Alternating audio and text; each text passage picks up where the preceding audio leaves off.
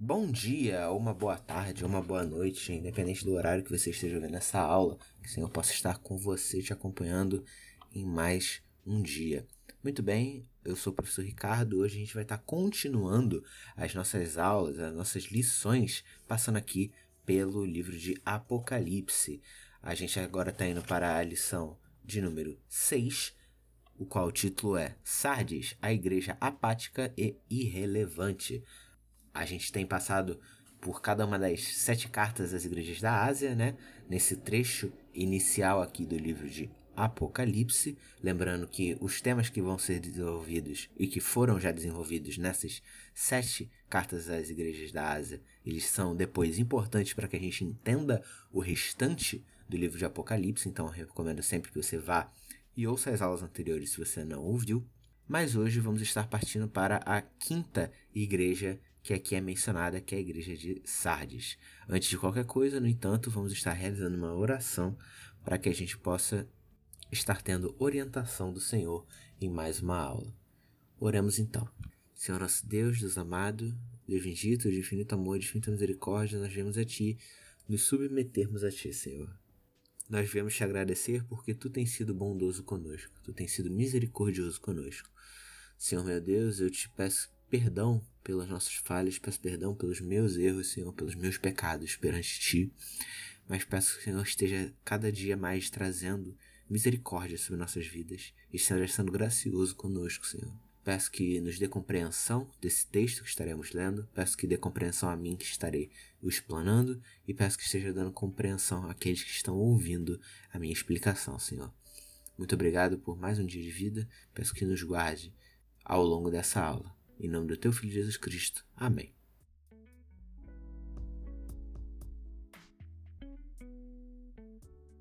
Muito bem, então. Vamos agora iniciar propriamente a nossa aula. Antes de a gente chegar ao nosso texto, que é Apocalipse 3, dos versos 1 a 6, a gente vai fazer uma breve introdução, brevíssima mesmo, na realidade, à cidade de Sardes, onde ali fica a igreja a que Cristo vai estar endereçando essa carta? Bem, Sardes era na realidade um importante centro industrial de produtos de lã e de tintutaria e tinha importantes estradas ali por ela. Sua população ela também rendia um culto ao imperador romano e à deusa Cibele. Aparentemente também as pessoas da cidade tinham um estilo de vida luxuoso e dissoluto um comentarista do Novo Testamento, George Aldon Led, ele garante que a igreja ela tinha o conceito de si mesma de ser uma igreja próspera espiritualmente, que a gente vai observar quando a gente lê o texto. Pelos de fora, ela parecia ser bem conceituada, porque ela era próspera financeiramente. As indústrias em Sardes geravam renda e movimento ali na cidade, e a igreja, naturalmente, acabava refletindo esses fenômenos econômicos, esses fenômenos sociais que estavam ocorrendo ali na cidade. No entanto, a gente tem que observar aqui como que Cristo vai endereçar essa igreja. Vamos ver se a situação interna da mesma era tão boa quanto a situação externa. Vamos lá, capítulo 3 de Apocalipse, dos versos 1 até o verso 6. Eu vou ler todos os versos e depois vamos fazer aquele esquema que a gente sempre faz, que é ir indo um versículo de cada vez. Capítulo 3, 1 a 6. Ao anjo da igreja em Sardes escreva: Estas coisas diz aquele que tem os sete Espíritos de Deus e as sete estrelas. Conheço as obras que você realiza, que você tem fama de estar vivo, mas está morto. Fique vigiando e fortaleça o restante que estava para morrer, porque verificarei que as obras que você realiza não são íntegras na presença do meu Deus. Lembre-se, pois, do que você recebeu e ouviu, guarde-o e arrependa-se. Se você não vigiar, virei como ladrão, e você de modo nenhum saberá em que hora virei contra você. Mas você tem aí em Sardes umas poucas pessoas que não contaminaram as suas vestes. Elas andarão comigo vestidas de branco, pois são dignas. O vencedor será assim vestido de branco, e de modo nenhum apagarei o seu nome do livro da vida. Pelo contrário, confessarei o seu nome diante de meu Pai e diante dos seus anjos. Quem tem ouvidos, ouça o que o Espírito diz às igrejas. Muito bem, esse é o nosso texto. Se você estava atento nas aulas anteriores, você já notou algumas similaridades com outras igrejas, como por exemplo a igreja de Éfeso. A gente vai ver que é uma comparação que eu vou estar fazendo aqui bastante. Você também vai notar que o encerramento é extremamente similar ao das outras cartas, não é? Quem tem ouvidos ouça o que o Espírito diz às igrejas. Agora vamos indo versículo a versículo para que a gente possa ter uma visão mais detalhada dessa passagem. No versículo 1 a gente lê: Ao anjo da igreja em Sardes escreva: Essas coisas diz aquele que tem os sete espíritos de Deus e as sete estrelas. Conheço as obras que você realiza, que você tem fama de estar vivo, mas está morto. Se você for lá no capítulo 2, verso 1, você vai notar que essa introdução é extremamente semelhante à que é feita à igreja de Éfeso. Assim como os membros lá da igreja de Éfeso, os de Sardes perderam o poder de testemunhar de Cristo para as pessoas de fora. A cidade de Sardes era uma cidade, como eu já mencionei, que tinha assim um estilo de vida luxuoso que aparentava uma grande prosperidade. A questão aqui é que Cristo está advertendo que a igreja também está vivendo de aparência. Ela aparenta estar espiritualmente viva, mas na verdade estava quase morta espiritualmente. Lendo o verso 2, a gente vê: Fique vigiando e fortaleça o restante que estava para morrer, porque verificarei que as obras que você realiza não são íntegras na presença do meu Deus. Em reação a essa condição de estar quase morrendo, ela deve ser uma igreja vigilante para consolidar o resto que estava para morrer. Os leitores eles têm se tornado apáticos quanto às exigências da fé cristã no meio ali daquela cultura de paganismo. A menção de O Resto sugere que os leitores tinham, sim, tido um começo de caminhada e serviço fiel, mas que algo aconteceu que estava impedindo eles de prosseguir. O que está aqui em questão é o nome deles, e aqui a gente tem que lembrar do uso significativo da palavra nome. Será que eles realmente levam o nome de Cristo? É isso que está sendo aqui colocado em dúvida. Essas obras verdadeiras do passado, que sim, eles realizaram e que eram testemunho de que eles eram fiéis a Cristo, essas obras desapareceram. Da mesma forma que os Efésios, eles são conclamados a voltar essas primeiras obras. Cristo, no entanto, aqui ele aparece como aquele que tem as sete estrelas e também os sete espíritos. Isso, de acordo com Greg Beale, aponta para a completude do poder angelical e a, a completude do poder do Espírito Santo. Aqui Cristo está querendo mostrar que ele tem uma força sobrenatural que pode capacitá-los a uma obediência agora renovada.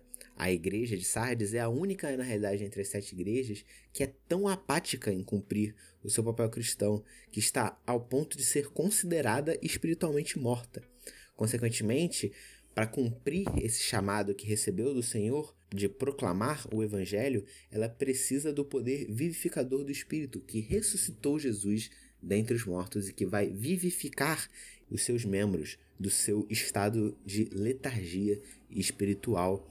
Essa falta de testemunho ativo da nossa fé diante de uma cultura incrédula é sim uma forma de transigência e que era um pecado que estava sendo cometido ali pelos membros da igreja de Sardes os membros daquela igreja temiam que se mantivessem um perfil cristão propriamente dito, eles estariam enfrentando talvez uma perseguição. Talvez não muito diferente daquela perseguição que foi mencionada em cartas anteriores. Antes de eu ir para o verso 3, eu queria fazer uma pequena observação que até a nossa revista ela acha importante trazer aqui, é que dependendo do autor e dependendo do contexto, morte e espiritual podem significar duas coisas diferentes. Pode significar aquele estado em que estão os ímpios, que é estar morto diante dos seus delitos e pecados, como a gente lê em Efésios 2, 5, ou então um sentido de ser infrutífero, no sentido de ser inoperante, num sentido de que, de uma perspectiva externa, nada o está diferenciando-lhe de um morto espiritualmente. Indo para o verso 3, a gente então agora vai ler: Lembre-se, pois, do que você recebeu e ouviu, guarde-o e arrependa-se. Se você não vigiar, virei como ladrão, e você de nenhum modo saberá em que hora virei contra você. Uma vez que as suas obras não foram achadas íntegras, eles têm que se lembrar do que tinham recebido. Eles têm que guardá-lo e arrepender-se. E se eles não vigiarem, Jesus aqui diz que vai vir como um ladrão, não em apoio, mas em juízo a eles.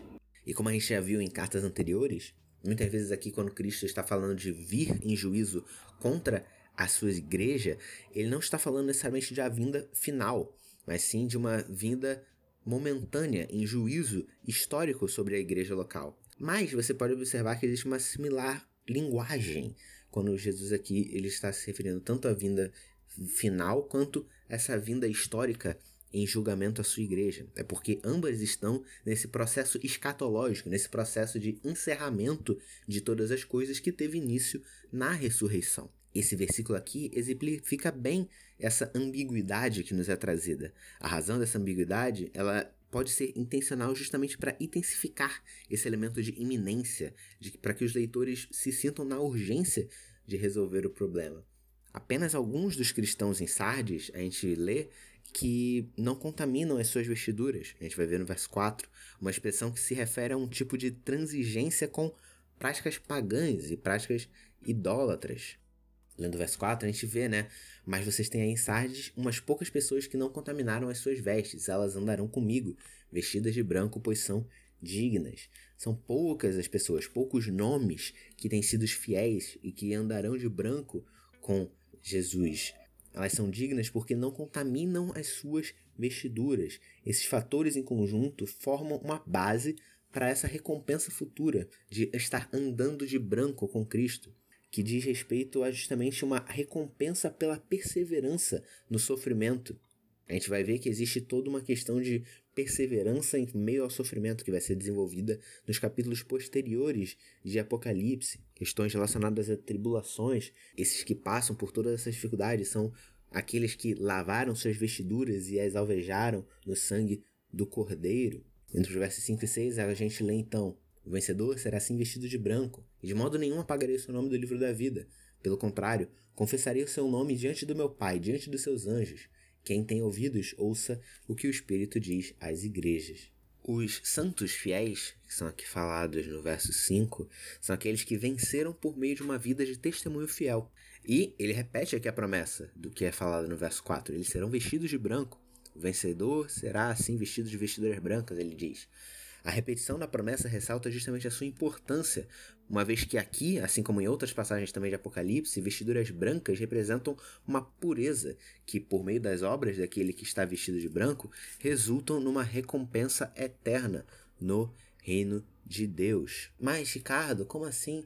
As obras resultam numa recompensa eterna no reino de Deus. Recomendo muito que se essa frase isolada soa estranha para você, você vá ouvir as nossas aulas sobre o livro de Tiago, que também estão aqui disponíveis para você poder acessar. Se você for lá ouvir nossas aulas em específico sobre Tiago 2, você vai poder entender como que as obras são uma parte essencial na salvação daquele que está em Cristo. A gente vê então também uma segunda promessa aqui nos versos 5 e 6, de que Cristo de nenhum modo apagará o nome dos santos fiéis do livro da vida. O livro da vida que é um tema que aparece várias vezes no livro de Apocalipse. Esse livro que contém os nomes dos cristãos nele escritos antes mesmo da fundação do mundo. Isso aqui está em contraste com os livros que registram os pecados dos incrédulos, os quais são a base na qual eles serão julgados, como você vai poder ver lá em Apocalipse 20, versos 12 e 13. O livro de Daniel é um livro muito importante para a gente também estar referenciando quando lendo Apocalipse. Em Daniel 12, 1, o livro que registra os nomes dos salvos e os livros que também são mencionados em Daniel 7 no contexto de juízo, possivelmente são as referências que aqui Jesus e que aqui João estão nos trazendo. Essa promessa, de modo nenhum apagarei seu nome, não contém nenhuma inferência de que os nomes podem ser apagados. Ela é uma garantia que eles não serão apagados. Tanto no capítulo 13, verso 8, como no capítulo 17, verso 8, o fato é que os nomes têm estado no livro da vida desde a fundação do mundo e, consequentemente, não podem ser apagados, enquanto aqueles que vão perecer não têm o nome escrito desde a fundação do mundo. Os incrédulos nunca são associados ao livro da vida, apenas ao livro do juízo. E os salvos nunca são associados ao livro do juízo, apenas ao livro da vida. É significativo também que aqui ele está usando a questão do nome, não é mesmo? Nome é um tema que está aparecendo e aparecendo e aparecendo aqui conforme a gente vai caminhando por Apocalipse, o ponto é que Cristo veio para inspecionar a realidade do nome ou da identidade verdadeira daquela pessoa. Ela é, de fato, alguém que carrega o nome de Cristo? Ele é alguém que agora pode ser chamado por cristão? Lembrando aqui que nome é justamente relacionado à identidade, ao caráter de uma pessoa. Uma terceira promessa feita por Cristo ao crente é que ele confessará o seu nome diante do meu Pai e diante dos seus anjos. O que isso aqui quer dizer é que, sim, por confessar o nome de Cristo é possível que passe por uma grande perseguição por estar confessando esse nome.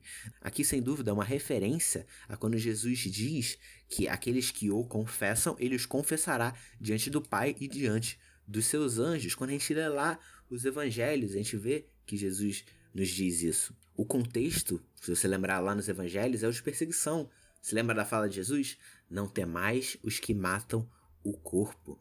Essa aqui é a mesma situação enfrentada pelos cristãos em Sardes.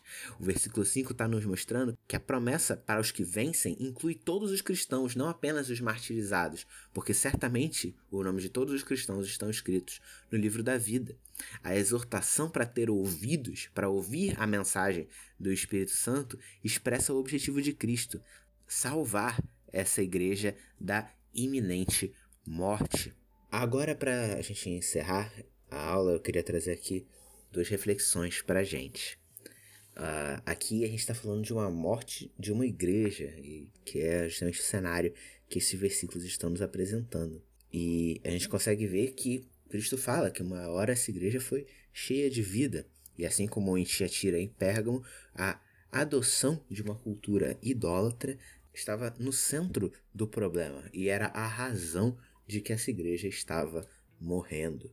Cristo ele ainda vem com uma promessa de ajudar sobrenaturalmente essa igreja para impedir o desastre que estava para ocorrer. Fica aí um alerta para a gente. Será que nós estamos ouvindo a voz de Cristo quando ele nos alerta que tem algo de errado acontecendo na nossa igreja? Quais são os sinais de que tem algo acontecendo na nossa igreja? Como a gente deve julgar o que está acontecendo na nossa igreja? Será que os primeiros alertas já apareceram diante de nós? Será que já tem um monte de coisa acontecendo? Que a gente possa estar tá examinando a palavra e a gente possa estar tá examinando os nossos corações e a situação ao nosso redor para que a gente não acabe como a igreja de Sardes. E agora uma reflexão sobre a questão do nome.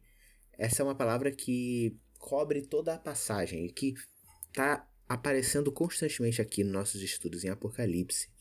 A igreja tinha também o nome de estar viva, tinha a aparência de estar viva, mas estava morta. Tinha alguns nomes que eram fiéis, e Cristo não apagará os nomes dos verdadeiros cristãos do livro da vida. Se o nome representa a nossa identidade, nosso caráter de cristão, o que isso significa em termos do nosso compromisso com Cristo em meio à sociedade? Será que o nome de Cristo está sendo refletido nas nossas vidas? Será que somos homens e mulheres jovens que professam seguir a Cristo?